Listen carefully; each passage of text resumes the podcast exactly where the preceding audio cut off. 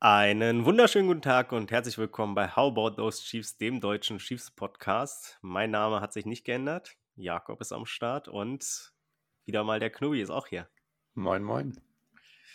Ja, ähm, ich würde sagen, wir starten gleich mit den wichtigen Sachen. Wobei wir können noch eine Sache kurz äh, erwähnen, denn darüber hatten wir uns beide ja, oder vor allem, ich glaube, ich, gerade ich habe mich darüber so ein bisschen aufgeregt. Und zwar ist ja Keandre Coburn äh, damals ähm, ja, entlassen worden, sagen wir es mal so. Oder und wurde dann von den Broncos genau und wurde dann von den Broncos geclaimed. Und die haben ihn jetzt nach vier Wochen dann aber auch wieder entlassen. Ich weiß gar nicht, ob das so ein gutes Zeichen ist, um ehrlich zu sein, wenn auch die zweite Franchise sagt, hm, naja, so richtig Verwendung haben wir nicht für ihn. Nichtsdestotrotz, er ist durchs Waiver Wire durch und die Chiefs könnten ihn potenziell wieder claimen. Also man könnte. Ich würde es mir eigentlich Fehler auch wünschen. Ja, ich auch irgendwo. Ähm, hatte, da hätte man irgendwie so zumindest nicht das Gefühl, so einen sechs Runden Pick weggeworfen zu haben. Auf der anderen ja. Seite, ja, es ist halt schon so, dass ja, dass es jetzt äh, nicht so das große Interesse an ihm gab. Das ist vielleicht dann auch schon so ein kleiner Fingerzeig. Äh, auf der anderen Seite, ja, ich würde ihn auch gerne mal starten sehen, beziehungsweise starten, aber in der Rotation sehen, vielleicht mal ein paar Snaps, weil er gegen den Run eigentlich im College ein guter Spieler war. Aber mal gucken. Das heißt dann schon was auf jeden Fall, wenn er auch von einem anderen Team dann gecuttet wird. Vielleicht ist es die, die Einstellung, das, das weiß man ja alles nicht. Das sind ja so Sachen, die, die sieht man nicht, wie die Trainingsbeteiligung ist oder die Trainingsaktivität des Spielers. Und oder es, oder es stimmt zwischen den Ohren nicht. Das, das weiß man ja leider nicht. Das stimmt allerdings. Um, ähm, gerade als Sechstrunden-Pick sollte man da ja eigentlich super motiviert sein, weil das große Geld hat man jetzt, sage ich mal in Anführungszeichen, noch nicht verdient. Aber ja, gibt immer unterschiedliche Menschen. Ich kann mich noch gut an den einen, ach, wie hieß denn der nochmal? Ja, Jay Polite, glaube ich, irgendwie sowas hieß der. Äh, der wurde damals, kam aus Miami, oh, nee, aus, von Florida und galt immer so kurz vorm Draft, was heißt kurz vorm Draft, aber so ein paar Monate vorm Draft als First Rounder. Und er hat so einen schlechten Combine hingelegt und so eine schlechte Attitüde an den Tag gelegt, dass der, glaube ich, in die dritte Runde gefallen ist. Hat, dann haben ihn, glaube ich, die Jets sich noch geholt. Und ich glaube, die haben ihn noch vorm Trainings, also bevor die Saison losgegangen ist, entlassen, so bei den Final Cuts. Also gar nicht gut, gar nicht gut. Also ne, bei manchen da ist es halt einfach ich glaube, ich glaub, äh, der ist sogar mit irgendwie 10 Kilo mehr äh, Gewicht äh, erschienen, aber nicht mit gutem Gewicht beim, beim Combine. Also, naja, da gibt es aber auch natürlich einen Spieler, glaube ich. Ich weiß gar nicht. Ja, ich glaube, Jalen Carter war auch beim Combine, hat jetzt nicht rasiert. Das ist ja auch einer der Gründe, warum er dann spät ist. genommen wurde. Aber zu den Eagles kommen wir später und zu Jalen Carter. Mhm. Jetzt reden wir erstmal über die Miami Dolphins und die Kansas City Chiefs, das Deutschlandspiel man muss schon mal sagen, das war auf jeden Fall das bessere Deutschlandspiel von den beiden. Es war aber auch klar. Also, ja, es war auch klar. Ich hätte, ich hätte Tickets für Patriots Colts bekommen können, habe mich dann bewusst dagegen entschieden, weil hinfahren, da dann Geld ausgeben, für die Tickets Geld ausgeben. Also ich hätte Tickets normal bekommen können, also über Ticketmaster. Und ja, ich hätte dann auch den Sonntag Arbeit absagen müssen, sprich, ich hätte dementsprechend auch noch weniger verdient und dann für potentially so ein schlechtes Game, was es dann im Endeffekt war. Da, da habe ich mich, da habe ich mich nicht in, nicht in Frankfurt leider gesehen. Da muss man schon ein ganz großer Foot Football-Romantiker wahrscheinlich sein, um da. Oder Patriots-Fan. Ja, oder Patriots-Fan. Ähm, ja, aber kommen wir zum ersten Spiel, zum ersten Deutschland-Spiel. Die Kansas City Chiefs gewinnen 21 zu 14. Ich glaube, das haben viele auch nicht vorhergesehen, dass es dann doch so ein relatives Low-Scoring-Spiel Wir auf jeden Fall nicht. Beide, wir beide zumindest nicht. Hm, womit kann man anfangen? Ich würde sagen, wir fangen mit dem besseren Timer wieder an. also die Offense, sehr schön. wie in den letzten Wochen die Defense, genau. ähm, die ist wieder sehr gut gewesen. Äh, Gerade die Pass-Defense fand ich wirklich sehr ansprechend. Ich habe mir aufgeschrieben, McDuffie, King of Forcing Fumbles. Und ich glaube, das ist sein vierter jetzt schon dieses Jahr gewesen. Das ist schon wirklich absurd. Ich meine, mit Interceptions, da tut er sich so ein bisschen schwer. Aber was Fumbles angeht, da hat er den, den Trick irgendwie komplett raus. Ähm, sehr wichtiges Play gemacht da kurz vor der Halbzeit, äh, dass dann Brian Cook den Ball zurücklaufen kann zum Touchdown, zum 21 zu 0. Der ist da ähm, wirklich auch gelaufen wie äh, Antonio Rüdiger, ne? Hast du die, ja. den Vergleich gesehen? Also es war wirklich Sehr wie gut. Rüdiger damals bei der WM 2018 oder war das EM 2020? Ich weiß es schon gar nicht mehr, wo er da zur Eckfahne läuft und es sah einfach ganz genauso aus. Also es ist vom Laufstil ja. 1 zu 1 Rüdiger. Genau, genau, genau. Und das war natürlich sehr wichtig im Nachhinein. Ne? Ich meine, man ist mit 21-0 in die Halbzeit gegangen. Man hatte auch einen guten äh, ersten Opening Drive. Da sah man aus äh, wie die alten Chiefs. Also dachte ich, puh, wenn das so weitergeht, Halleluja, dann hat man seine Offense-Probleme anscheinend in den Griff bekommen. Aber wie immer, nicht zu früh freuen. es ist dann doch deutlich abgeflacht. Man hat dann noch sogar einen zweiten Touchdown in der ersten Halbzeit erzielt. Aber danach war nichts mehr.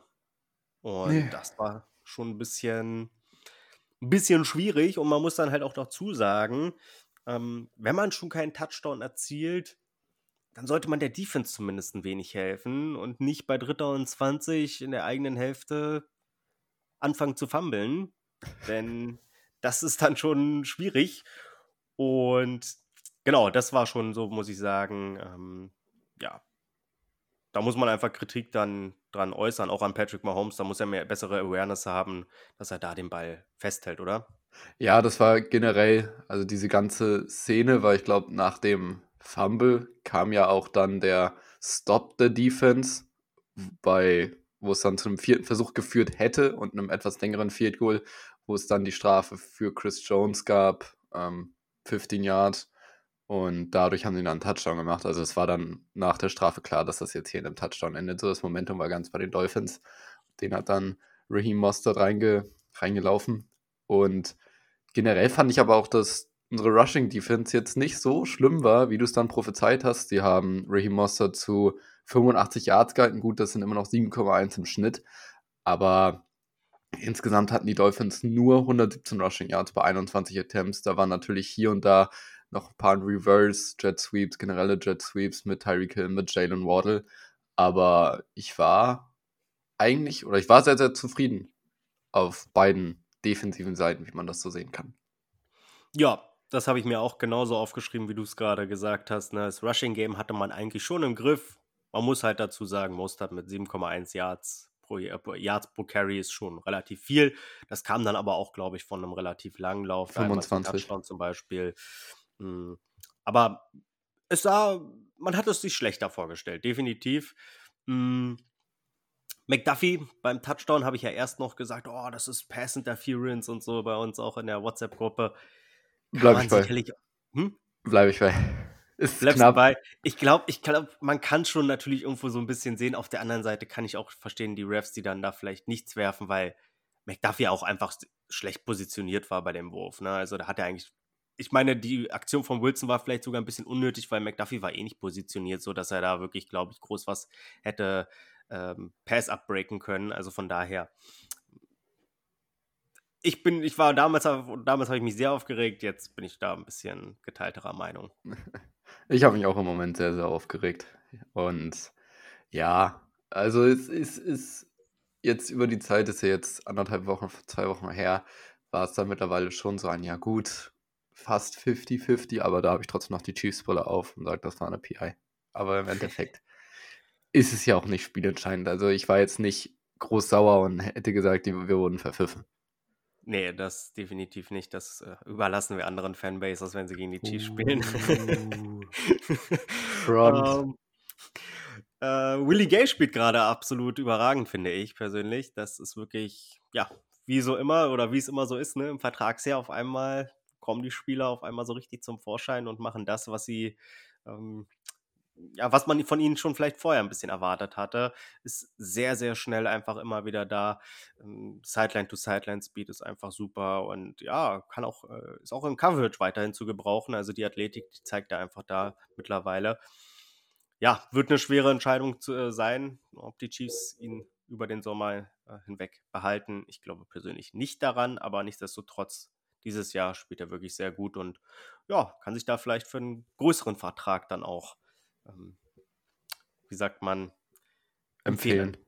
Genau. War auf jeden Fall, also es ist auf jeden Fall ein super Linebacker-Core, den wir gerade haben, ähm, wenn Nick Bolton und natürlich Willie Gay beide fit sind, das muss man ja so sagen.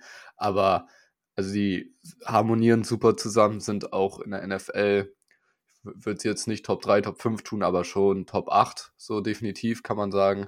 Und wenn dahinter noch ein Drew Tranquil kommt oder ein Leo Chanel, dann, ähm, oder halt zusammen, also nicht nur dahinter, aber es sind ja manchmal auch äh, alle auf dem Feld, nicht alle vier, aber ja, also ich mag, ich bin großer Fan davon, insbesondere wenn es auch mal Schwächen in den letzten Jahren auf dieser Position gab und wir dadurch Probleme hatten in der Pass Coverage. Ich, ich erinnere an einen Ben Neiman. Oh. Ähm, deswegen sind es gerade gute Zeiten und vielleicht gehen sie ja über die Offseason hinaus. Mal schauen, mal schauen. Ich würde sogar so weit gehen, dass ich sage, also, wenn man die ganze Gruppe sich zusammen anguckt, dann würde ich auf jeden Fall sagen Top 5, weil die Tiefe ist auch noch da. Klar, Teams wie die 49ers haben dann nochmal mit so einem Fred Warner zum Beispiel der halt überall spielt auf dem Feld. Also genau. das ist ja komplett crazy. Genau, das ist dann wirklich dann vielleicht nochmal der Unterschied zu anderen, dass da die Qualität vielleicht nochmal ein bisschen höher ist, auch bei den Ravens. Ähm, ja, ich glaube halt, dass keiner von Nick Bolton oder Willie Gay so Elite-Elite ist. Also genau. Sie sind gut zusammen und sie sind auch sehr, sehr gut, aber halt nicht Elite, Fred Warner oder ähm, Komparsen. Ja, Orkon Smith äh, zum Beispiel. Richtig. Ähm, Genau, aber ne, wenn man sich die Vierer, die als Vier, sage ich mal, ins Rennen schickt, dann würde ich schon sagen, dass die Chiefs da eine Top 5 Unit auf jeden Fall haben, wenn da macht, da fällt keiner wirklich großartig ab, zumindest. Ähm, das ist ja das Generelle, was bei ja. unserer Defense so ist. Wir haben keinen keinen Schwachpunkt. Und genau. es gibt keinen Spieler, auf den jetzt die äh, Quarterbacks werfen und sagen so, ja, den müssen wir targeten, der ist schwach, der hat da seine Probleme und da kriegen wir dann die Chiefs wie es in den letzten Jahren so war. Und das finde ich sehr, sehr gut. Und das ist auch ein Zeichen dafür, wie gut wir letztes Jahr, also jetzt nicht im 2023 Draft, sondern im 2022 Draft gedraftet haben, weil wir da ja sehr, sehr viele beziehungsweise mehrere Cornerbacks gedraftet haben, die jetzt in ihrem zweiten Jahr sind und sehr, sehr gut spielen, dafür, dass sie zum Beispiel ein Sechs-Runden-Pick oder ein Siebtrunden-Pick sind. Und das geht dann halt so in Richtung Jalen Watson, in Richtung ähm, Joshua Williams. Also, wenn die auf dem Feld sind, sind die keine Schwachpunkte. Ja, genau. Und das sieht man ja auch zum Beispiel daran, dass man Tyreek Hill wirklich ganz gut unter Kontrolle gehabt hat. Ne? Also, ich meine, acht Receptions ist relativ viel immer noch. Es war ja auch viel underneath. So. Also, das genau. war ja genau. so, dass er direkt den Ball bekommen hat und da konntest du halt nicht viel verteidigen. Aber wenn du einen Tyreek Hill zu 62 Yards hältst, dann hast du ein brutal gutes Spiel gemacht. Genau, da sieht man halt wirklich, dass diese ja, schon vorher angesprochene Übergabe einfach bei den Chiefs wirklich gut klappt und dass da jeder weiß, was er zu tun hat, ne? Ja, generell, also unsere Defense spielt Lights Out in dieser Saison, haben jetzt auch die wenigsten Punkte in der Liga kassiert, ähm, weil die Ravens ja ordentlich kassiert haben letzte Woche. Und ja, es, er wurde noch gehatet in den letzten Jahren. Es wurde immer wieder sein Rauswurf gefordert von, äh, von Spags, aber er hat eine Top-Unit da jetzt zusammengestellt. Und auch das Playcalling ist mittlerweile besser. Definitiv, definitiv. Also, ich meine, es gibt ja immer wieder auch dann diese Szenen, wo George Kalafdis oder, oder auch Chris Jones irgendwie mal dann vielleicht in, in Pass-Coverage irgendwo ja, crazy. sind. Das ist natürlich verrückt. Auf der anderen Seite muss man halt auch sagen, dass es genau diese Sachen sind, die halt auch die gegnerischen Offenses so verwirren, weil halt ja immer mal wieder dann halt auch so die ähm, Sachen gewechselt werden. Ähm, ja, dass der Quarterback gar nicht weiß, wer so wirklich dann im Pass-Coverage ist und ihn das dann halt auch wirklich verwirrt. Von daher muss man damit, glaube ich, dann auch leben, wenn es dann mal exposed wird. Äh, ne? Wenn's, also halt, ist wahrscheinlich so eine Sache, wenn es einmal für einen First Down reicht, dann klappt es oder wird es bei anderen Malen drei, vier Mal gestoppt. Also das ist so ein äh, Collateral Damage, will ich nicht sagen, aber so eine, ja, was man mal mitnehmen muss, um dann in größeren, in wichtigeren Spielen dann nutzen kann für sich. Genau, genau. Und ich meine, im Endeffekt ist es ja auch einfach so, dass wenn das halt einmal oder zweimal passiert im Spiel, dann kann man damit wahrscheinlich auch leben, wie du gesagt hast. Ne? Aber overall ist die Defense dann einfach trotzdem immer noch sehr gut, weil sie halt ihre Coverages gut verstecken kann meistens. Mm, ja, die Defense haben wir ordentlich gelobt, bis auf Chris Jones, der äh, ja, war nicht so auffällig und die Aktion Generell auch wenig Sex in dem Spiel. Also das war ja. auch noch so ein Punkt, so ein negativer Punkt, den man jetzt bei der Defense durchaus mal genau. jetzt ansprechen darf. Den darf man schon ansprechen. Kalafdis wieder mit fünf Pressures, das ist gut. Mhm. Aber ansonsten kann man, hat man, kann man nicht viel meckern. Der letzte Sack war ja auch geschenkt. Der letzte Sack? Ja, es war ja wahrscheinlich nach dem Fumble. Ach so, ja, ja, stimmt. Also, ja, das war sicherlich was, was besser werden kann und muss. Ähm, wobei ich auch sagen muss, dass mir einiges, die Sacks, die dann kamen, ich glaube, das waren ja insgesamt drei, ähm, die waren dann wenigstens zu wichtigen Zeitpunkten. Ne? Also es gab es ja früher öfters mal, ich kann mich noch so an die Saison erinnern, 2018, da hatte man ja auch super viele Sacks, meistens aber so an erst, äh, First und Second Down. Und bei Third Down war dann. Oder halt so Coverage Sacks, wenn bei Third and 17 nichts open war und dann solche Geschichten. Also in 2018 fand ich das nicht so, um ehrlich zu sein, weil da hat man schon relativ schnell auch oftmals gewonnen mit Default oder wie sie alle hießen. Aber bei Dritter und 15 hat die Defense halt trotzdem dann wieder einen First Down zugelassen, weil die Pass-Defense einfach absolute Katastrophe war. Ja, vielleicht bin ich auch in der falschen Saison gerade im Kopf. Ja, kann ja, das sein. Das war die erste Mahomes-Saison, ne? Genau, wo die ja. Defense so absolut schlecht war, wo man dann noch, boah, wie hieß er denn? Äh, der da, damals auch bei den Cowboys war. Hier Scandrick, Orlando Scandrick zum Beispiel. Ja, das war wirklich. Das war es nicht. Nur. Ähm, genau, da sind wir jetzt wirklich sehr, sehr verwöhnt. Mhm. Tja, die Offense würden wir gerne aus 2018, glaube ich, wieder nehmen. Da hatten wir ja schon gerade ein bisschen drüber gesprochen. Sammy oh. Watkins, Tyreek Hill, hm. Travis Casey noch Single. Ja, Good und time. jünger. und jünger. Ey, ich habe gerade, also bevor wir die Aufnahme gestartet haben, meine Mutter guckt immer RTL.12 und dann hm. war da gerade ein Beitrag über Taylor Swift und Travis Casey und ich, ich, ey, ich weiß nicht, ich weiß nicht, was ich dazu sagen soll. Hast Gänsehaut bekommen, oder? Ich habe ein bisschen Gänsehaut bekommen, ne? Also Taylor Swift hat ihn ja, wenn man jetzt im TikTok-Trend äh, glaubt, ihn auf die, auf die Karte getan, also ihn on the map geputtet. Ich weiß nicht mehr. Ist ja auch egal. Äh, ja. Deutsch, Englisch, äh, Vergangenheitsform auch schwierig zusammenzutun. Ja. Auf jeden Fall auf die Map getan angeblich. Und oh, das, äh, den Trend hast du wahrscheinlich nicht mitbekommen. Nee. Da haben so, also da haben die weiblichen Parts einer, einer Beziehung haben dann so mit dem, mit ihrem Freund oder Partner dann geredet und gesagt, ja, ist es nicht crazy, dass Travis Casey vorher Nobody war und jetzt nur, weil er mit Taylor Swift zusammen ist, einer, der, der auf der Karte ist, dass sie ihn auf die Karte getan hat, vorher kannte ihn niemand. Und alle halt, alle Männer dann immer so richtig geschockt, so, yo, er ist der beste Tight End wahrscheinlich in der Geschichte. Und das ist schon, schon, es, es ist witzig, wenn man weiß, dass es ein Prank ist. Ja, ja, auf jeden Fall, also ich meine, äh Travis hat sie zur Milliardärin gemacht, ne? Vorher war sie keine. In dem Zeitraum passiert, also. nee, natürlich nicht, aber gut. Ähm, kommen wir zurück zum Spiel. Die O-Line fand ich wieder solide. Der Ball wurde natürlich auch wieder extrem lange gehalten, also zum Beispiel bei diesem Dritter und 20. Boah, da wurde der Ball halt dann auch wieder lange gehalten. Und ja, manchmal würde man sich natürlich schon wünschen, dass die O-Line vielleicht ein bisschen länger hält auch. Manchmal ist es auch schon so, dass dann Smith relativ schnell geschlagen wird, also Donovan Smith, ähm, Trey auch manchmal, muss man leider sagen. Das ist ein Pass Protection dieses Jahr nicht mehr ganz so gut. Mhm.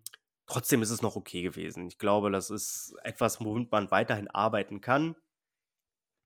Wide Receiver oder Getting Open oder Patrick Mahomes muss dem offenen Mann sehen. Das ist halt weiterhin so ein bisschen das Problem. Ähm, Sky Moore irgendwo solide in meinen Augen, hat auch ein, zwei ganz gute Plays gemacht. Er hatte nur ein, zwei Plays. Hm? Er hatte nur ein, zwei Plays, zwei Catches. Zwei Catches, auch dann aber 33 Yard oder so, ne? Ja. Ja, also das ist schon okay. Ja, ist jetzt nichts großartig Tolles oder so, ne? Noah Gray auch mit einem ganz soliden Spiel für seine Verhältnisse. Aber man muss dann halt ne, sagen auch, äh, Rashi Rice äh, wenig eingesetzt. Travis Kelsey komplett unsichtbar eigentlich, ne? 3 für 14, also da muss das man ist ein sagen. Statement. Aber er wurde halt konstant gedoppelt. Das hat man ja, hier und da wurden ja Wiederholungen eingeblendet, dann eben von Travis Kelsey. Und es waren immer mindestens zwei Spieler um ihn rum. Und da sieht man halt das Kernproblem in dieser Offense, wenn ein Travis Kelsey aus dem Spiel ist, funktioniert sie nicht wirklich. Ja, der erste Drive war klasse, auch ohne Travis. Also da wird er jetzt keinen großen Catch gehabt haben. Und ja, es ist, wenn Noah Gray mit 34 Yards dein Top Receiving oder deine Top Receiving Option in dem Spiel ist, dann ist das ein Problem. Und wir waren insgesamt nur bei 185 Passing Yards, wenn wir die Sacks jetzt mal rausrechnen und einfach nur auf den Net Game gehen. Und das ist schon echt wenig. Also man hat jetzt eine Chance gegen die Eagles, da jetzt nochmal was zu holen, weil sie jetzt auch nicht eine super Pass-Defense haben, was aber auch natürlich mit dem Punkt zusammenhängt, dass Teams immer gegen die Eagles hinten liegen, daher immer werfen müssen und dadurch mehr Punkte oder Yards entstehen. Aber das ist eine andere Story jetzt. Und ja, es ist, ist problematisch aktuell. Ähm, Andy Reid hatte jetzt auf der Pressekonferenz unter der Woche gesagt, dass sie zum Beispiel einen Kadarius Tony sehr, sehr wenig einsetzen, der auch sehr, sehr wenig Snaps in Frankfurt dann gesehen hat, weil er eben die, die Knieoperation, die Knieprobleme vor der Saison hatte und auch während der Saison hier ein, zwei Spiele mal gefehlt hat wegen einer Verletzung.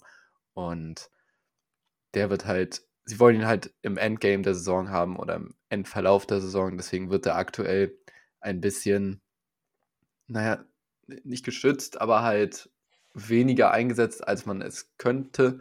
Und das ist wahrscheinlich so die Frage, warum man ihn sehr, sehr wenig auf dem Feld sieht. Ja, genau, das habe ich mir nämlich auch aufgeschrieben. Tony hatte da schon den einen Catch, den er hatte. Er fällt halt den, auf. Alles, was ja. er macht dann mit dem Ball, ist klasse. Ja, vielleicht manchmal denke ich mir so, ja, mit deiner Gut, Verletzungshistorie. Geh runter. Geh genau, runter. Muss jetzt nicht um jedes Jahr gekämpft werden.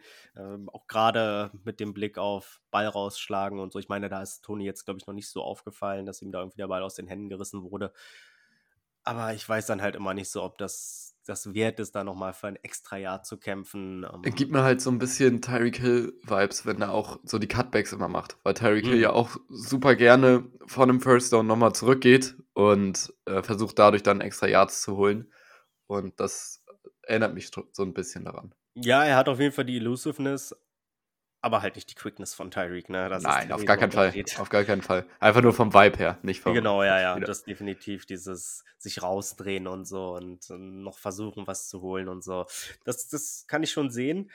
Ähm, ansonsten, ja, wie gesagt, keine äh, Punkte in der zweiten Halbzeit, habe ich echt gesagt. So, also die Defense hält uns dieses Jahr wirklich so im Spiel ganz klar. Ähm, aber es muss dann halt auch irgendwann mal passieren, dass die Defense entlastet wird, weil es wird auch mal dieses Spiel geben von der Defense, wo die dann halt vielleicht nur, ja, nicht hier. Wo sie 28 Punkte zulassen. Genau. So. Und da ist dann halt schon die große Frage, sind die Chiefs dazu dann in der Lage, auch Punkte zu machen? Ich, genau das ist das Problem. Also ich will noch nicht judgen über diese Offense, weil wir sie auch immer in Situationen haben, wo sie in Führung sind oder halt jetzt nicht aufholen müssen. Und also gegen die, gegen die Lions hätten wir das ja geschafft, hätten die Receivers oder die Wide Receiver nicht mehrere Bälle gedroppt. Das ist ja auch noch eine Story, die wichtig ist, die man nicht vergessen darf, wo wir gespielt haben. Gut, gegen die Broncos war ein kompletter Vollbruch, darüber müssen wir nicht reden, aber man hat sie halt die ganze Zeit eigentlich in Führung gehabt und man war selten hinten und musste aufholen. Und in solchen Ausnahmesituationen würde ich sie gerne sehen, aber auf der anderen Seite würde ich sie nicht gerne sehen, weil ich will eigentlich die ganze Zeit führen. Also es ist so, ein, so eine Putt-Situation irgendwie in meinem Kopf und so ein kleines Dilemma. Von daher, man, man hat sie halt noch nicht in diesem, ja, in diesem Go, ja, alles, alles raus oder halt nicht Modus gesehen. Also das ist so ein bisschen Go Hard or Go Home Modus, genau, jetzt habe ich es gefunden. Und das wird halt in den Playoffs dann entscheidend sein. Ja, man hat schon teilweise das Gefühl, dass die Offense auch ein bisschen zurückgehalten wird, weil das Playcalling ja auch teilweise wirklich sehr basic ist irgendwo. Ne? Also ich meine, wenn man sich das anguckt, was Andy Reid mit Alex Smith gemacht hat und gut, da war dann Tyreek Hill auch schon am Start, aber ansonsten und Travis Kelsey war jünger, ne? aber da haben ja auch andere Leute und andere Spieler ähm, durch Screens und was auch immer schon ihre Yards gemacht und das fehlt irgendwie jetzt komplett gerade und da muss man schon sagen, mal gucken, ich hätte halt ein besseres Gefühl, wenn die Offense auch mal so ein Spiel beenden kann. Ne? Also im Endeffekt ja. ist es oftmals einfach die Defense, die dann das Spiel beendet, weil sie einen Turnover kreiert oder man die Gegner bei vierten und was auch immer stoppt. So ein Two-Score-Game wäre cool vom letzten Drive, das meinst du? Nee, ich meine auch einfach, dass wenn man zum Beispiel den letzten Drive oder die Offense, sag ich mal, dann die Uhr runterspielen muss, so, okay. das dann auch hinbekommt. So, ne? Also nicht so wie gegen die Jets, war das, glaube ich? War es gegen die Jets? Gegen die Jets zum Beispiel, da hat die Offense das Spiel dann im Endeffekt ja. dann beendet. So, ne? Aber das kam in meinen Augen nicht so häufig vor. Oftmals ist es dann die Defense gewesen, die dann ähm, ja, den Stop machen musste. Und ich glaube persönlich, das wird nicht immer gut gehen. Dritter und kurz habe ich mir noch äh, aufgeschrieben, zieht sich weiter durch die Saison. Das ist weiterhin irgendwo ein Problem und kriegt man nicht so richtig in den Griff. Mal gucken, ob das vielleicht mit etwas mehr Kadarius Tony dann besser wird. Oh, da wurde ich auch laut. Also da wurde ich auch richtig laut. Bei diesem dritten und kurz nicht so, lauf doch einfach. Lauf doch ja. einfach durch die Mitte und du hast einen Pacheco, der auch mal äh, sich nach vorne fallen lassen kann und jetzt after, after Contact noch auch Yards machen kann. Und dass das nicht genutzt wird, er ist jetzt kein Derrick Henry, aber so im generellen Sinne ist er halt auch ein bisschen, bisschen stabiler und kann sich da durchsetzen. Und er würde alles für einen First Down tun. Also seine Attitude, die, die hätte ich gerne bei meiner Bachelorarbeit. Und es, ja, ich verstehe es nicht. Man hat es so einfach, warum macht man sich schwer? Ja, ich verstehe es auch manchmal nicht, vor allem weil die äh, Dolphins ja jetzt auch keine wirkliche Elite Run-Defense sind oder so, wo man Vielleicht ist das auch so ein, so ein Ding. Wir wollen es jetzt nicht machen und dann machen wir es in den wichtigen Spielen, dass wir Dritter und Eins laufen. Ich hoffe es. Das ist zumindest die Hoffnung. Ob das dann wirklich so ist, wird man später sehen. Und vielleicht sieht man das auch schon in diesem Spiel. Also, wenn du jetzt nichts mehr hast zu den Dolphins, dann Ich habe nichts zu den Dolphins. Ich würde generell nochmal über Woche. Wir haben ja jetzt eine, eine Bye-Week so. gehabt, deswegen kommt die Folge natürlich ein bisschen später. Aber über Woche 10 müssen wir schon sprechen, weil wir haben, wir haben die Woche gewonnen, ohne dass wir ein Spiel gehabt haben weil die Ravens haben verloren, die Jaguars haben verloren, die, ähm, genau, ich wollte gerade sagen, die, die Chargers haben verloren, die haben auch verloren, wunderbar. Buffalo Bills haben verloren, gut, die Raiders haben gewonnen, aber wen jucken die Raiders, um es mal ganz ehrlich zu sagen. Und Cincinnati hat verloren, also es war auf allen Ebenen perfekt für die Chiefs.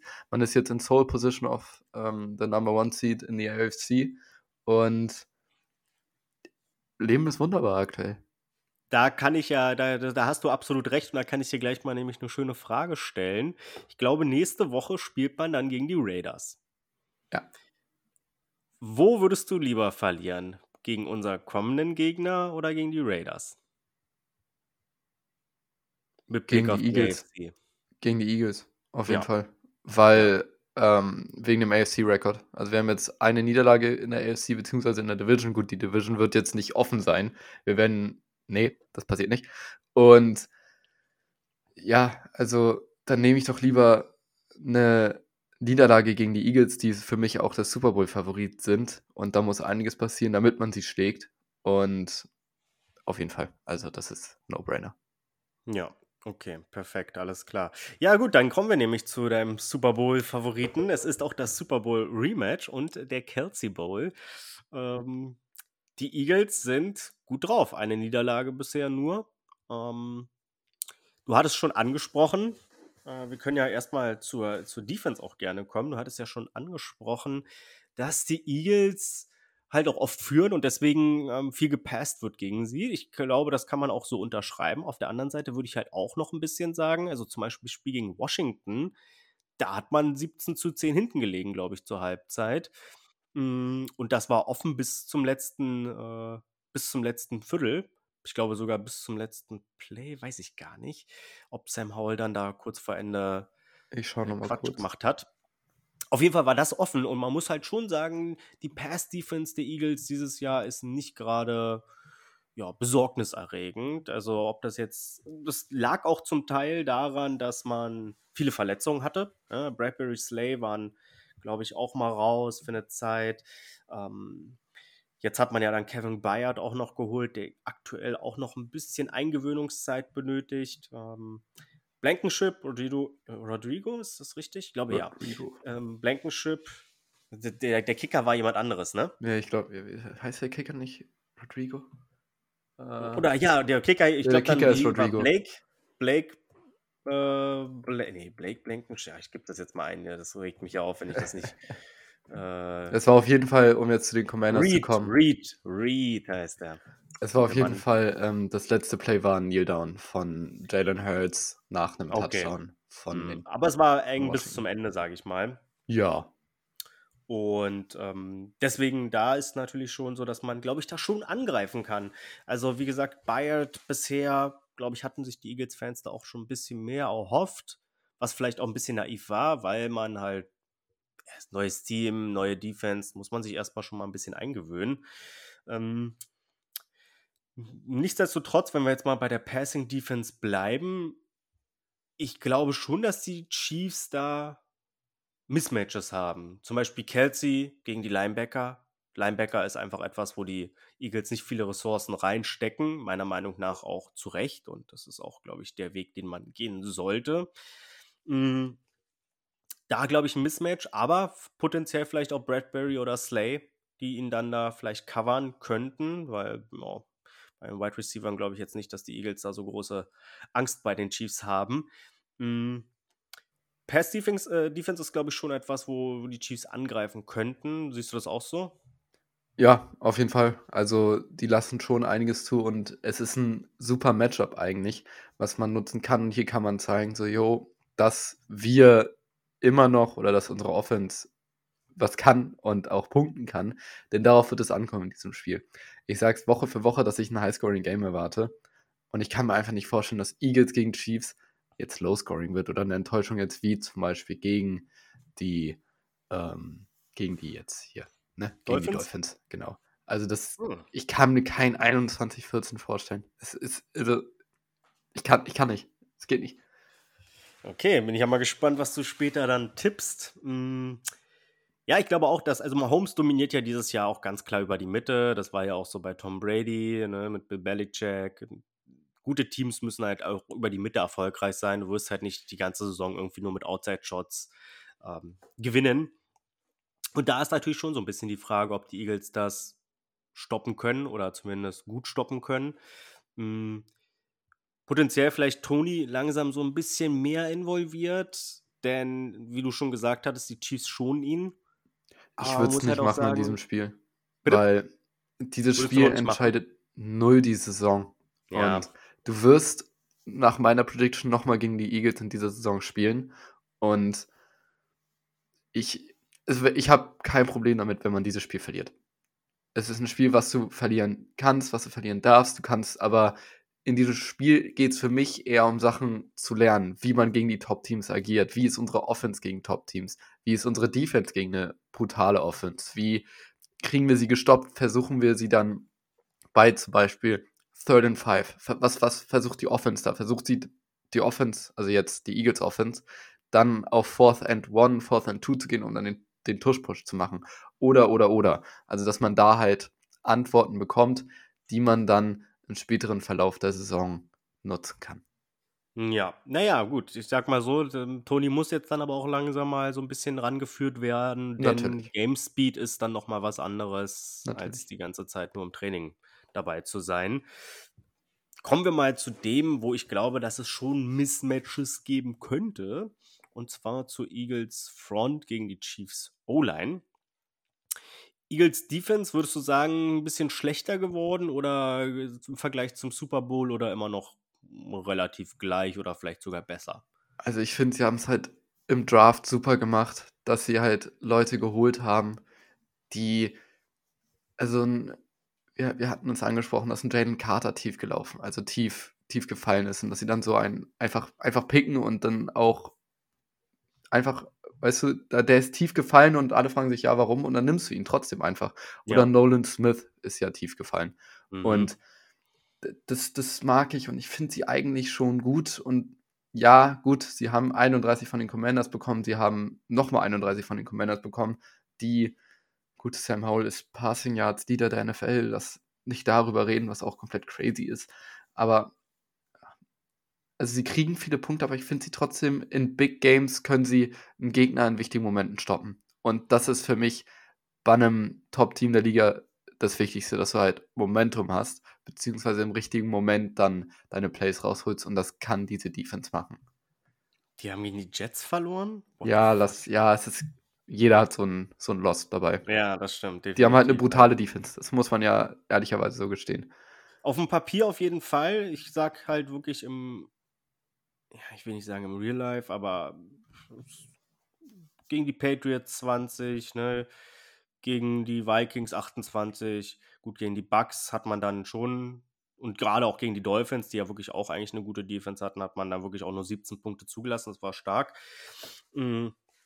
Aber ich glaube schon, dass die so halbwegs knackbar sind. Aber sie werden halt wirklich viel Druck über ihre D-Line, glaube ich, äh, generieren können. Ähm, ich meine, im Super Bowl hatten sie da schon ihre Probleme, waren da wirklich so ein bisschen underwhelming. Hm, Chiefs Line hat dieses Jahr schon noch ein paar Problemchen, gerade auch bei Stunts und sowas. Hm, ich habe mir aufgeschrieben, Reddick spielt vor allem äh, oder kommt vor allem über links. Das bedeutet, er wird vor allem gegen äh, Javon Taylor spielen. Und das ist, glaube ich, ein Matchup, was schon die Chiefs mögen, weil Reddick ist der athletischste äh, Linebacker oder Edge Rusher bei den, äh, bei den Eagles. Und Taylor ist der athletischste O-Liner bei den Chiefs. Also ich glaube, das ist schon ein Matchup, was ganz gut klappen könnte. Josh Sweat, Sweat dann über die andere Seite gegen Donovan Smith.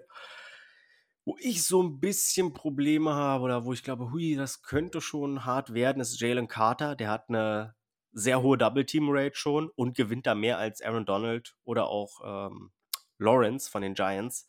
Also das ist schon ein Spieler, der uns ordentlich Probleme bereiten könnte. Und gerade Trey Smith ist dann da schon auch dieses Jahr so ein kleiner Schwachpunkt. Ich habe es ja schon letztes Mal gesagt. Kein Sack bisher zugelassen, aber Pressures sind schon relativ viele. Ja, also das ist halt, es gibt halt viele Playmaker in dieser Defensive Line von den Eagles und das wird oder könnte problematisch werden für ein Team. Und dass Jalen Carter eine, eine super Rookie-Saison spielt und aktuell Favorite auf den Defensive Rookie of the Year, ähm, das ist nicht überraschend. Auf jeden Fall ist er in den Top 3, aber für mich halt aktuell Favorit. Man könnte natürlich einen, einen Witherspoon reinreden, aber naja, dafür ist halt zu wenig Playmaking Ability oder halt hier und da mal eine Interception, was für die Stats ganz cool ist oder auffällt. Und er hat halt nicht so, er, war, er ist jetzt nicht der beste Corner wie Source Gardner es letztes Jahr war. Von daher wird es wahrscheinlich irgendeiner in der D-Line, weil du da am meisten auffällst. Und Jalen Carter spielt halt souverän und super. Und ja, auf jeden Fall ist es halt, haben sie sehr, sehr viele Playmaker mit Reddick, mit Carter und äh, mit Sweat. Von daher ja, die, das könnte, es könnte wehtun und es wird ähm, auf jeden Fall sehr viel Druck auf Mahomes landen. Ja, auf jeden Fall. Ich meine, es ist ja nicht, die, die Eagles haben halt nicht ohne Grund ordentlich Ressourcen da reingesteckt in ihre, in ihre Defense und das zahlt sich jetzt mittlerweile halt auch wirklich aus. Hat ja auch mit guten Trades zu tun. Also sie haben ja. letztes Jahr in der Top 10 gepickt, obwohl sie im Super Bowl waren. Das ist der Wahnsinn und haben AJ Brown von den Titans bekommen für quasi, naja, ne? Appel und ein Ei. Appel und ein Ei.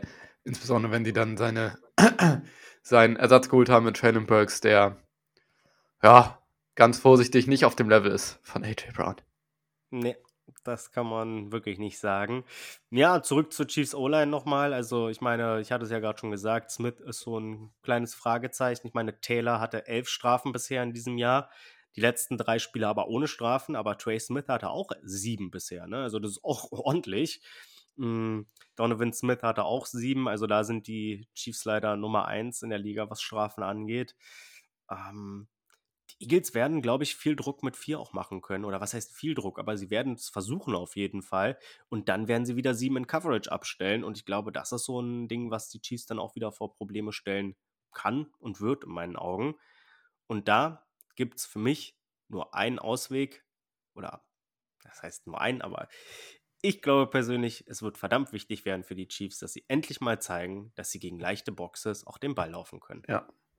Man muss sich wohl jetzt in diesem Spiel trauen, Mahomes den Ball aus der Hand zu nehmen in First Down, Second Down, solchen Geschichten. Und bei Third and Five, wenn du da auf Ideen kommst, kann man hier und da natürlich auch einen Run reinwerfen. Das hat man ja, gut, das ist ein komplett anderes Spiel, aber das hat man ja gesehen, dass die Lions das gemacht haben gegen die Chargers. Und das hat auch wunderbar geklappt. Gut, ein komplett anderes Spiel, aber so vom Gedankengang her. Und ich weiß jetzt nicht, ob das gegen die Eagles jetzt klappen wird, aber so, man kann es ja mal probieren. Weißt du, das, das erwartet keiner von den Chiefs, dass sie bei Third and Five mal laufen weil du halt Mahomes hast. Und ich werde auch nicht traurig sein, wenn, wenn man den Ball dann Mahomes in die Hand gibt und nicht läuft. Aber man kann es mal reintun und man kann es mal probieren. Und ja, ich glaube, Pacheco braucht ein, braucht ein gutes Game. Probieren geht über Studieren, wie man so schön sagt. Ähm, ja, das denke ich halt auch. Also ich meine, wie du schon gesagt hast, ne, Chargers sind auch eine der schlechtesten Run-Defenses und Dolph, äh, die Lions sind da auch eins der besseren Run-Offenses. Ähm, das trifft, äh, beides trifft halt nicht auf, die, dies, äh, auf diese beiden Teams zu. Von daher mal gucken, ähm, wie das Ganze ausgeht. Aber ich glaube halt auch, und es, es, wird auch verdammt wichtig sein, und dazu kommen wir dann gleich nochmal. Ähm, aber ich glaube, es wird verdammt wichtig sein, einfach, dass man halt auch aggressiv ist und dass Annie Reid ja, wirklich dann sagt, hey, vielleicht bei Dritter und Fünf laufen wir, weil wir haben dann Vierter und Zwei oder Vierter und Eins, aber an der gegnerischen 45 gehen wir halt auch dafür. So, ne, dass man das halt auch schon mal mit ähm, in den Entscheidungsprozess mit einnimmt. Äh, man muss in diesem Spiel aggressiv sein. Also das ja. ist. Mal gucken. Auf der anderen Seite, ne, wir können jetzt auch gerne. Hast du noch was zur Defense? Nee, ich würde sehr gerne zur Offense kommen. Okay, perfekt. Weil da habe ich dann halt mir auch aufgeschrieben, ähm, ne, äh, dass die Eagles potenziell vielleicht auch einen Vorteil bei, beim Headcoach haben, ne? was die Entscheidung angeht, äh, wann man dafür geht, dass man aggressiv ist, dass das dann schon. Ja, Auf, also ja, so Time Management und ähm, riskante Plays. Also mit, dass man dafür geht bei Fourth Down. Das auf jeden Fall. Das sind Probleme bei Andy Reid. Und wir haben es in der Super Bowl Prediction, das weiß ich noch gesagt, dass wir einen Vorteil haben Pre-Game und weil wir da den besseren Coach haben, aber Nick Sirianni die besseren Adjustments während des Spiels macht. Und im Super Bowl war es dann komplett geflippt.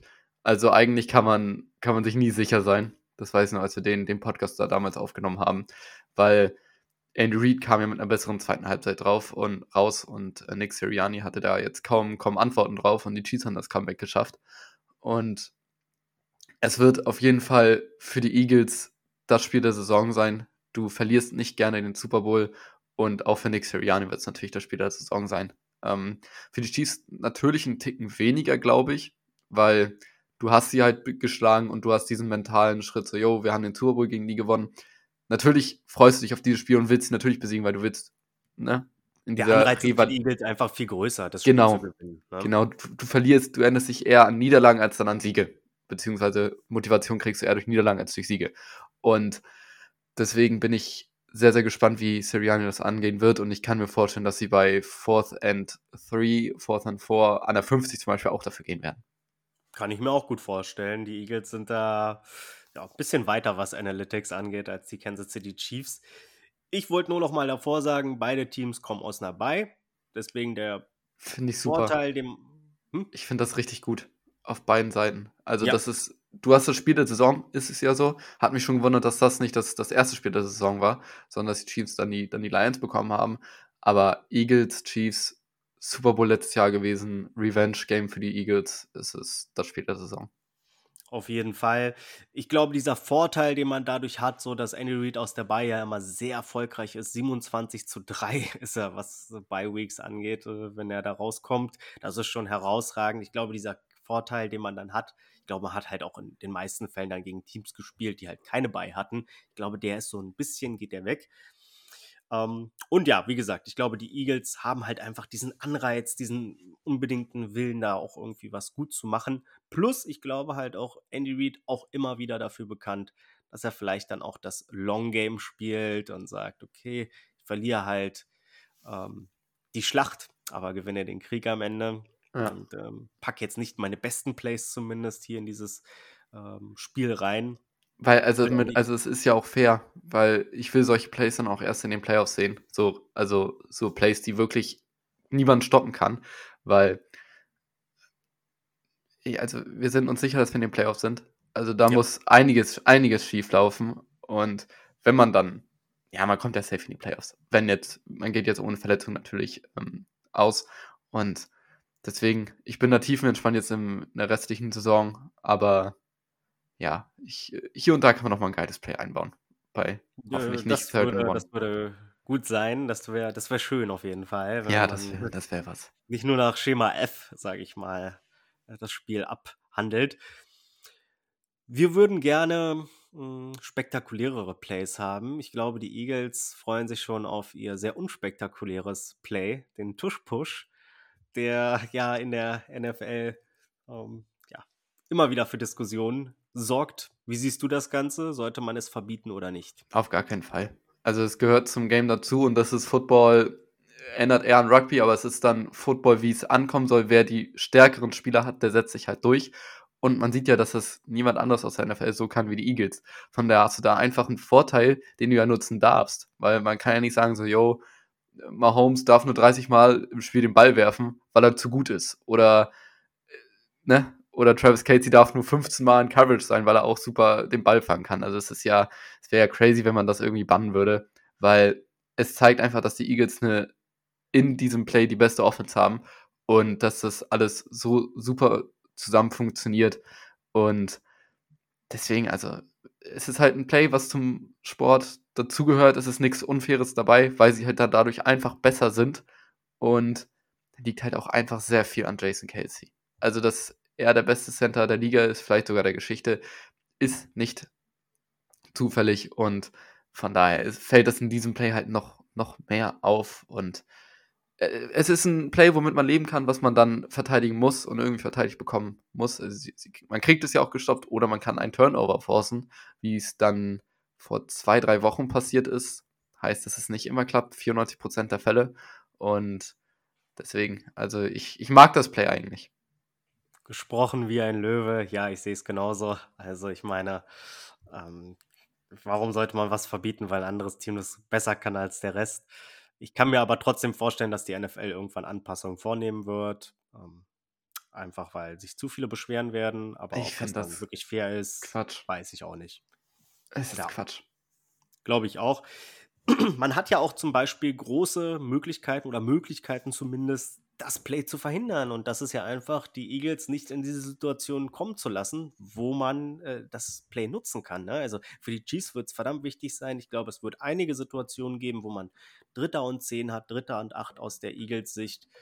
Ähm, und äh, genau, deswegen ähm, wird das wichtig sein, dass man da einfach dann das verhindert und dass man dann einfach sagt, ähm, nee, wir werden irgendwie bei Dritter und Acht trotzdem ordentlich verteidigen können und dass dann ähm, daraus dann vielleicht Dritter und Fünf oder Vierter und, und, und Fünf wird. Ne? Und dann können sie es nicht machen halt. dann können sie es nicht machen, ne? Und dann ja. müssen sie sich darüber äh, das überlegen. Ich würde mich auch freuen, ähm. wenn viel mehr Teams in der Liga das machen würden. Also dieses Playcalling, ich weiß gar nicht, ob das gegen die Cowboys war, wo sie dann die Uhr auslaufen lassen haben, wo sie dann ähm, Fourth and One an der eigenen 30 hatten und dann einfach das Play ausgepackt haben. Es war perfekt. Der Drive war dann irgendwann acht Minuten lang und dadurch haben sie das Game beendet. Und das fand ich einfach gut. Ich fand das einfach stark und auch gutsy. Und das mag ich. Aber sie sind ja nicht nur stark beim Tush-Push, sie sind auch einfach ein gutes Run-Team. Ähm, da fehlt Nick Bolton natürlich schon an allen Ecken und Enden.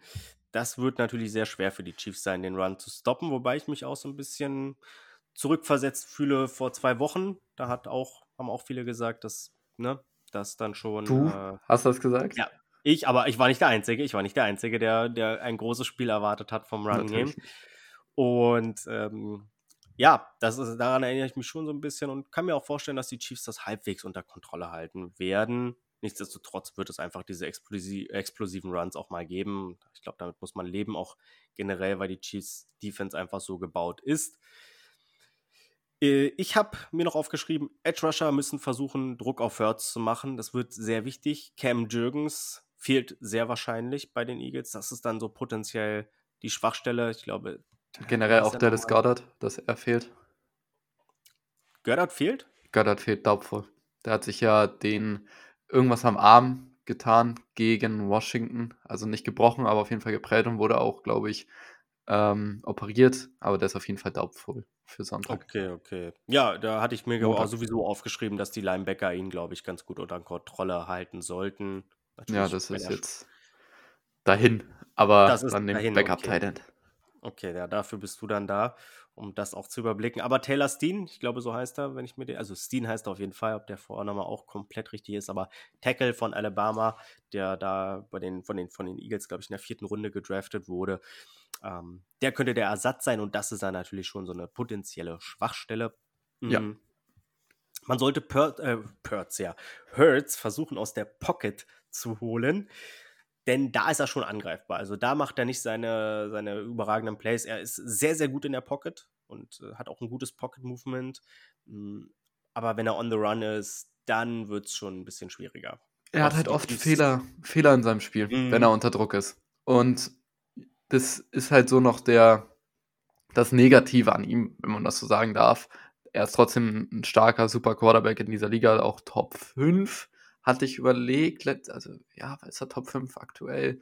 Aktuell ist immer ich so schwierig. Schon, ja. ja. also in den, in den letzten zwei Jahren ist dann für mich aktuell und nicht ähm, jetzt Woche, Woche 10 aktuell, weil dann wäre Stroud mein, mein Top 1 QB. Aber das, das, das nein, nein. Weil der doch in der Media Coverage so übel jetzt gehypt wird. Der spielt, ja, ja. spielt krass, aber viele haben ihn jetzt gerade in den Top 5 und das ist dann äh, Recency Bias. Genau. Also es ist halt, er ist halt ein Top 5 QB und hat aber seine Fehler und wirft dadurch auch mal ein paar Spiele weg. Also, dass er auch manchmal schuld an Niederlagen ist und das weiß er selbst und deswegen, also, man muss ihn wirklich zu Fehlern zwingen und zu Fehlern zwingen und wenn man Druck auf ihn bekommt, dann könnte das ein unrunder Abend für ihn werden. Aber er hat halt sein, sein Safety-Net mit AJ Brown, wo er ihn einfach hoch und weit mal anwerfen muss. Und der kommt schon irgendwie mit dem Ball runter. Der spielt eine phänomenale Saison. Ist jetzt seine zweite, glaube ich, bei den Eagles. Und he's always open. Auf jeden Fall. Tiefer Safety gegen AJ Brown ein Muss in deinen Augen? Ja. Ich habe Angst ja. vor ihm. Also sein, sein Twitter-Handle ist ja nicht ohne Grund always open. Und also der, der spielt so eine krasse Saison. Also, dass er auch bei einigen im, im MVP, äh, im MVP-Talk mit drin ist. Ja, gut.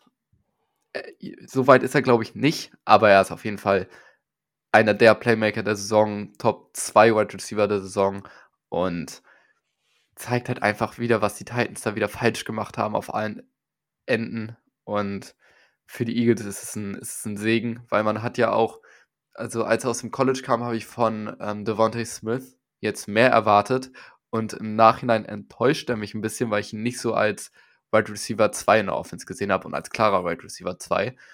Von daher, ähm, ja, aber so passt er halt perfekt rein. Wenn Devontae Smith dein Wide Receiver 2 ist, dann hast du kein Problem eigentlich in der Offense auf der Position.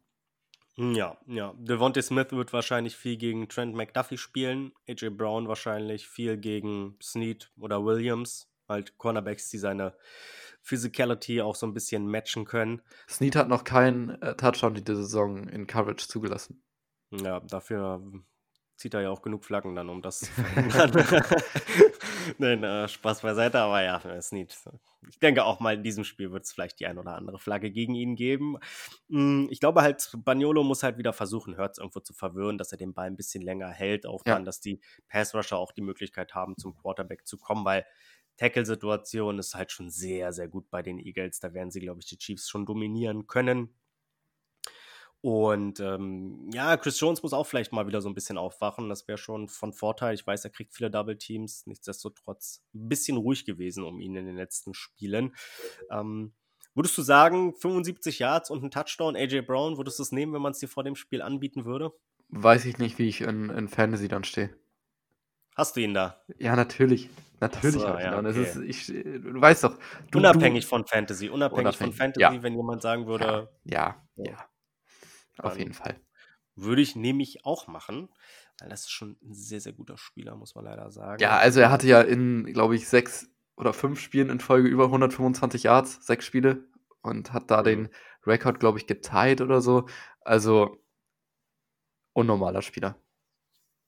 Ja, ja, da hast du recht. Und ja, deswegen mal gucken, wie das so wird. Also die Eagles sind ein schweres Team. Ähm, hoffe, man, man kann da sich ganz gut schlagen zumindest. Uh, hast du sonst noch was zu den Eagles, zu nee. Offense oder gut? Wir haben, glaube ich, alles sagen. Wichtiges angesprochen. Running Game bei denen ist gut, Rushing Game. Swift ist ein unnormaler Spieler und damit meine ich nicht Taylor. Und ja, ich glaube, sie haben auf dem Feld die bessere Swift-Kelsey-Kombo als die Chiefs. Das ist definitiv der Fall, würde ich direkt unterschreiben. Das sind zwei sehr gute Spieler. Ich glaube, Swift hat immer noch mal, also man sieht schon manchmal, warum die Lions ihn schon auch getradet haben. Seine Vision ist weiterhin, finde ich, relativ shaky. Aber in der Offense der Eagles ist er trotzdem explosiv. So, ne? ja. also, er wird seinen Big Play auch in diesem Spiel haben. Das ja, ist, genau. damit muss man, muss man rechnen. Aber ich erwarte auch ein dickes, dickes Game von Travis Kelsey. Also, wie du schon sagst, die Linebacker sind nicht die besten und deswegen glaube ich auch, wird es Highscoring im Endeffekt, weil halt auch Travis Kelsey die Lücken finden wird, die Bälle bekommen wird und dadurch die Offense halt auch besser aussehen wird.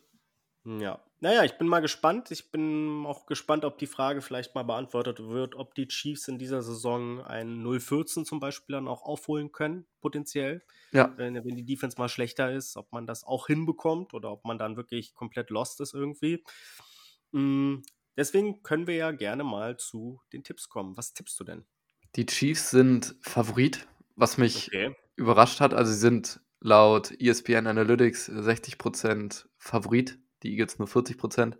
M, Laut der äh, Moneyline sind sie bei minus 2,5, sprich auch da nicht mal so eben Spielen Favorit, ja in. Philadelphia, ne? Nee, spielen, spielen bei uns in Kansas Okay. City. Das ist der Grund, warum die Chiefs wahrscheinlich Favorit sind.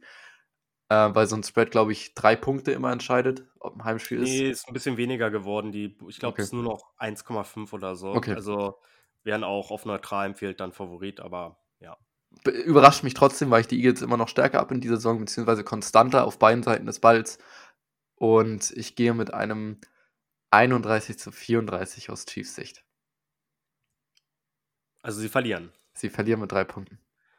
Okay, gut. Ähm, da muss ich dich unterstützen, in Anführungszeichen. Also ich glaube auch, dass die Chiefs verlieren werden. Ich habe es schon gegen die Dolphins prognostiziert und lag falsch. Hab Ja, das war ja klar, dass die. Chiefs halt nicht verlieren. Das war doch klar. Hast Wir haben auch gar nicht über Tyreek Hill gesprochen, dass er gefummelt hat. Doch, haben wir gleich am Anfang gesprochen. Ja, aber wir haben es nicht direkt. Wir haben erwähnt, dass er ein Fumble war, aber nicht von Tyreek Hill. Ach für die so, Story. Ja, Ist ja auch ich egal. wollte nicht so nachtreten, weißt du. Ich will nachtreten.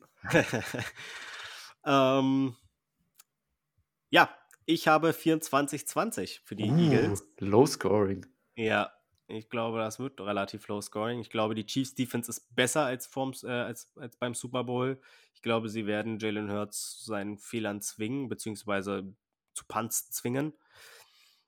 Glaube aber, dass die Eagles halt einfach einen größeren Anreiz haben, einfach dieses Spiel zu gewinnen. Ich will nicht sagen, dass die Chiefs in dieses Spiel reingehen und sagen, oh ja, ist mir scheißegal, ob wir das Spiel jetzt gewinnen oder nicht. Nee, das tun glaub, sie auch nicht. Eagles werden einfach mit einer anderen Motivation Ja. reingehen. So Galligkeit ist so, Genau. ist halt da einfach mehr da und was auch normal ist. Genau, genau. Und deswegen glaube ich, wird es für die Chiefs nicht ganz reichen. Hast du sonst noch eine Bold Prediction? Wir stoppen einmal den Tuschpush. das, Das, weil, wird's nicht. Weil die den bei 4. und 10 machen oder was? nee, bei Vierter und Zwei vielleicht. So, das ist, also das ist, es ist bold, es ist Sehr bold. Das, einmal, einmal. Ey, ich brauche nur Glück, ich brauche nur Glück. Also wenn, ich- wenn ich da äh, mir eine Defense raussuchen könnte, die ich dir nicht zutraue, dann irgendwie Chiefs, glaube ich. Also, Oder wir kreieren dadurch irgendwie einen Turnover. Ich, ich, ich sag's jetzt und ich stehe jetzt beim Wort. Okay, okay, okay, ja, krass. Ähm, ich sage, Isaiah Pacheco läuft für 100 Yards oder mehr. Uh. Boah. Das hat er einmal diese Saison geschafft gegen die Jets und da war es ja auch dieser eine Big Run, den er dabei rausgehauen hat. Ja, ja, den 50 Yard Run. 54 Ja, Yard Field Goal. genau. Äh, Field Goal, Touchdown Run. Ja, gut, gut. Deswegen, das glaube ich, wird passieren. Ansonsten hast du noch was? Ich habe sonst nichts mehr. Okay, alles klar, dann weiß ich Bescheid. Super, dann haben wir das soweit. Wir sagen beide, die Eagles gewinnen. Wir hoffen es natürlich trotzdem Auf nicht. gar keinen Fall hoffe ich das. Und genau, das Spiel findet von Montag auf Dienstag statt um 2.20 Uhr. Wieder mal eine traumhafte Zeit, aber daran muss man sich jetzt leider gewöhnen, obwohl ich immer noch die Hoffnung habe, dass Pats, äh, Patriots gegen Chiefs geflext wird. Ich weiß nicht, warum das geflext werden sollte. Ist doch ein Top-Duell. Ja. Bailey Zappi gegen unsere Defense. Ja, genau. Nee, genau. Aber da findet das Spiel statt. Drückt den Chiefs schön die Daumen. Wir werden das auch tun. Mal gucken, ob ich das Spiel gucke. Du wirst es auf jeden Fall gucken. Und ähm, genau, dann hören wir uns nächste Woche wieder. Und ähm, bis dann. Ciao, ciao. Ciao.